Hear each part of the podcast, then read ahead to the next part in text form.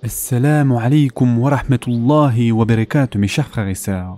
Aujourd'hui, Inch'Allah, nous allons voir pourquoi c'est très grave d'ambitionner ce monde et négliger son au-delà.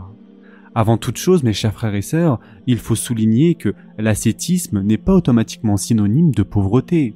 L'ascétisme, c'est une attitude du cœur, une disposition spirituelle que chaque croyant pauvre ou riche doit adopter. La personne qui vit dans une pauvreté apparente en raison du décret divin, mais dont le cœur est embrassé par l'amour des jouissances mondaines, ne pourra jamais être considéré comme étant un adepte de l'ascétisme. En effet, l'ascétisme n'est pas une frugalité imposée par le destin, mais un effort et une volonté personnelle d'éduquer son cœur pour lui éviter d'être en proie au plaisir mondain. Le prophète, sallallahu alayhi wa sallam, nous a clairement défini le sens de l'ascétisme dans un hadith. L'abstinence dans ce monde ne consiste pas à s'interdire ce qui est licite, ni à négliger la richesse. L'abstinence dans ce monde, c'est de ne pas tenir plus fermement à ce qui est entre vos mains qu'à ce qui est entre les mains d'Allah, et que lorsqu'une affliction vous touche, que vous en espériez sa récompense dès qu'elle commence. Et ce hadith a été rapporté par Tirmidhi. Et voyons maintenant, mes chers frères et sœurs, les paroles d'un poète très connu qui résume la vérité sur la propriété des biens de ce bas monde. Propriétaire de biens, propriétaire terrien. Qui en est le premier propriétaire? Les biens de ce monde ne sont que des mensonges, et la propriété est un mensonge. Dès que vous en avez un peu, vous vous y attardez.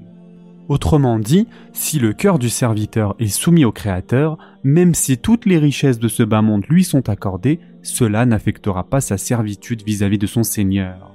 Mais si le cœur est embrassé de l'amour de ce bas monde, même une petite grâce mondaine sera à même de ruiner sa spiritualité.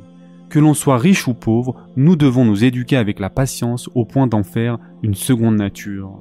Une richesse au-dessus de la moyenne est tout comme une pauvreté en dessous de la moyenne très difficile à gérer mes chers frères et sœurs. Mais cependant, si elles sont bien gérées avec patience, elles apportent d'énormes récompenses. De tels serviteurs, c'est-à-dire les riches reconnaissants et les pauvres patients, sont en minorité dans la communauté. Quant aux gens insoucieux de leur créateur, leur richesse énorme ou leur pauvreté extrême les englobe autour des mêmes péchés. Il y a des risques qu'une énorme richesse et une pauvreté extrême ouvrent les portes à l'immoralité. De plus, mes chers frères et sœurs, la richesse mondaine est synonyme de grand bonheur pour les serviteurs qui savent s'en servir à la lumière du Coran et des enseignements prophétiques. Une telle richesse conduit au règne éternel.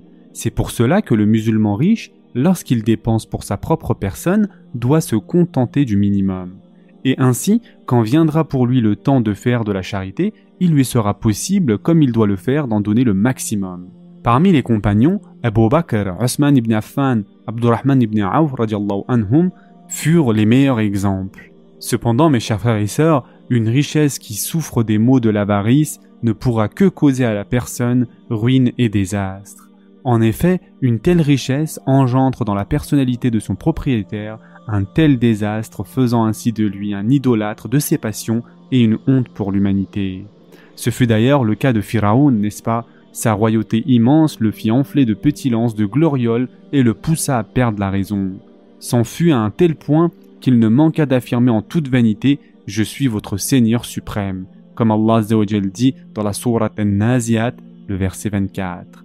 Bien qu'il régna passionnément dans ce monde pendant une longue période, ce règne temporel ne lui évita pas malheureusement d'être un misérable infortuné dans le monde éternel. Quant à Karun, lui aussi fut tristement victime du même désastre.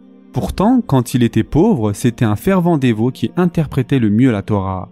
Lorsqu'il devint riche et se laissa aller à l'outrance, la démesure et la vanité, même son peuple ne manqua de se rebeller contre lui et de l'avertir en ces termes. N'outrepasse pas les bornes, certes, Allah n'aime pas les outranciers. Cependant, sous l'ivresse de sa richesse, Karun oublia le pourvoyeur de biens et plaça toute sa confiance en sa fortune. Cela eut comme conséquence que le châtiment divin s'abattit sur lui et qu'il fut englouti dans les profondeurs de la terre avec toute sa fortune à laquelle il tenait tant. Le soleil qui se levait autrefois sur les palais de ces vaniteux, aujourd'hui c'est ce même soleil qui se lève toujours sur les ruines de ces palais. Tous ces éléments poussent à admettre que le serviteur, tant qu'il aura la piété, pourra se maintenir sur la voie de la droiture aussi bien dans la pauvreté que dans la richesse. Il est indiqué dans un hadith, mes chers frères et sœurs, que la générosité est un arbre du paradis dont les branches s'étendent dans le monde. Une de ces branches emmènera au paradis celui qui s'y accrochera. L'avarice est un des arbres de l'enfer dont les branches s'étendent dans le monde. Celui qui s'accroche à une de ces branches, cela le mènera en enfer. Et ce hadith a été rapporté par Al-Bayhaqi.